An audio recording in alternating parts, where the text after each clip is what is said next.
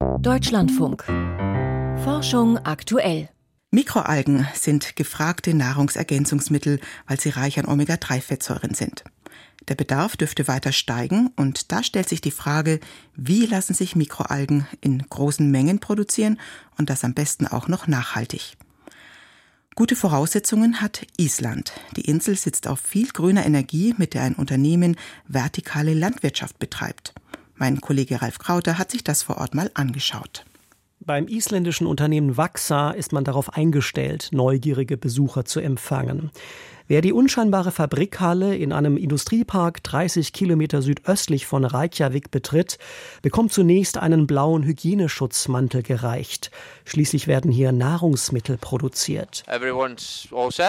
Dann muss man einen klobigen Kopfhörer aufsetzen, damit man den Firmenchef Kidi Haflidason auch dann noch versteht, nachdem er die Tür zum Allerheiligsten geöffnet hat.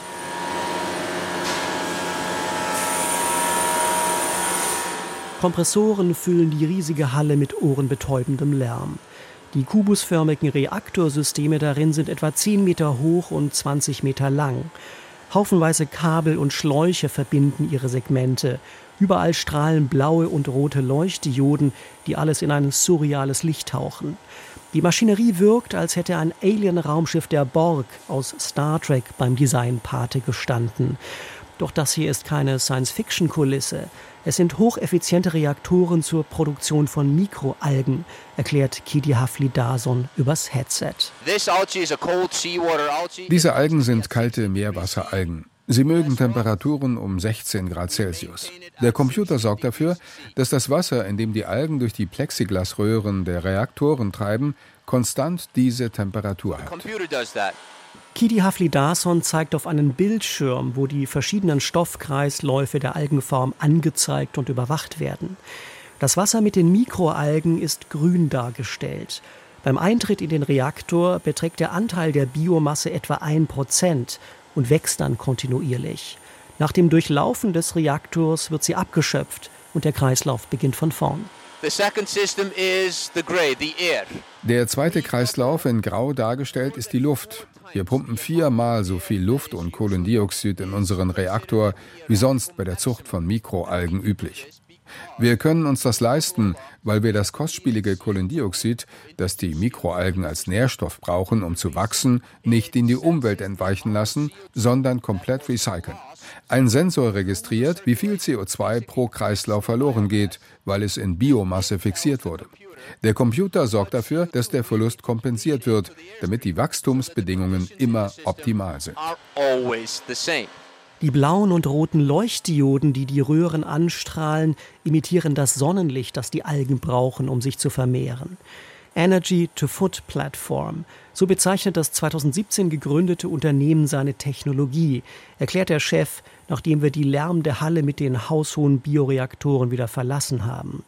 Eine Plattform, die Energie und Kohlendioxid in hochwertige Nahrungsergänzungsmittel verwandelt.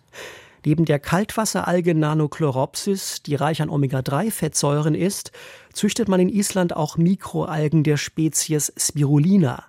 Wegen der enthaltenen Aminosäuren, Mineralien und Vitamine gelten sie als Superfood. Wir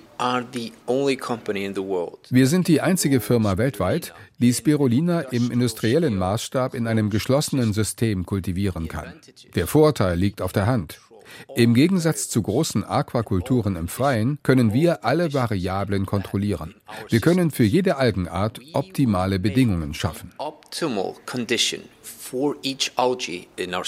Wegen des hohen Energiebedarfs der Bioreaktoren ist das Ganze allerdings nur dort wirtschaftlich, wo grüner Strom und Kohlendioxid günstig verfügbar sind. Genau wie am Pilotstandort in Island, wo das große Geothermiekraftwerk in Helly nur einen Steinwurf entfernt ist. Aus über 50 Bohrungen strömen hier ständig kochendes Wasser, Dampf und Kohlendioxid aus zwei Kilometern Tiefe. Die Wachser-Ingenieure haben ihre Algenform so konzipiert, dass sie die verfügbaren Ressourcen optimal ausnutzt. In den kommenden Jahren wolle man die Produktionskapazitäten deutlich ausweiten, sagt Kidi Haflidason. Unser Ziel ist, die Welt zu verändern, indem wir die globale Nahrungsmittelversorgung nachhaltig sichern. Wir wollen nicht ändern, was die Menschen essen.